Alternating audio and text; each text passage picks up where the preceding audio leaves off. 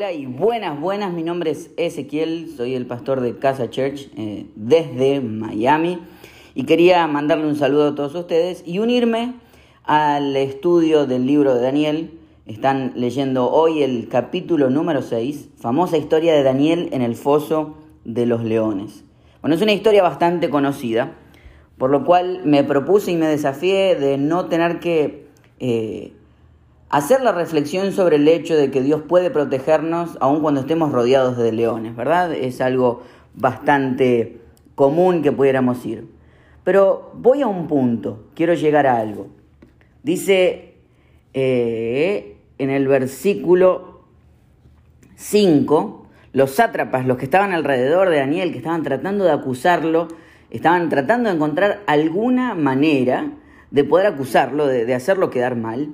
Y dice, por eso concluyeron, nunca encontraremos nada de qué acusar a Daniel a no ser algo relacionado con la ley de su Dios. Nunca encontraremos nada de qué acusar a Daniel.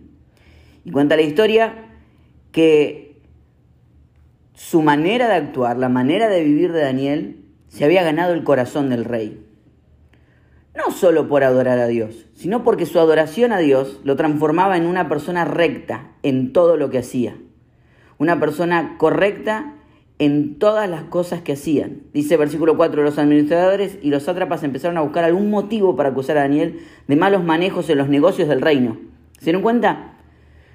Buscaron primero en su carácter. Sin embargo, no encontraron de qué acusarlo porque lejos de ser corrupto o negligente, Daniel era un hombre digno de confianza. Es mi oración que seamos, cuando nos busquen, y cuando busquen algo en nosotros no puedan encontrar nada. encuentren que, que no hemos sido ni corruptos ni negligentes, que en tu trabajo, que en tu escuela, que en tu familia, que en donde sea que estés, te ganes el espacio que te ganás por buen trabajo. A veces que creemos que la espiritualidad queda simplemente guardada en el tiempo donde Daniel oraba, pero no, Daniel oraba y eso transformaba la manera en la que vivía, en el lugar en donde estaba, y lo hacía ser una persona lejos de ser corrupta y lejos de ser negligente. Mi pregunta es, ¿qué cosa en oración Dios hoy te dijo que tenías que cambiar para ser una mejor persona?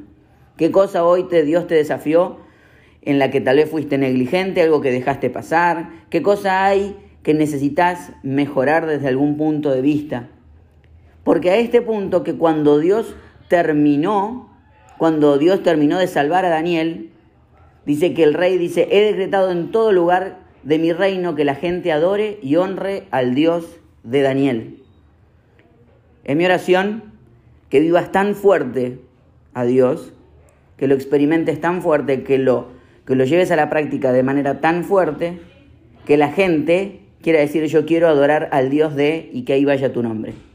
Yo quiero que la gente honre al Dios de Ezequiel.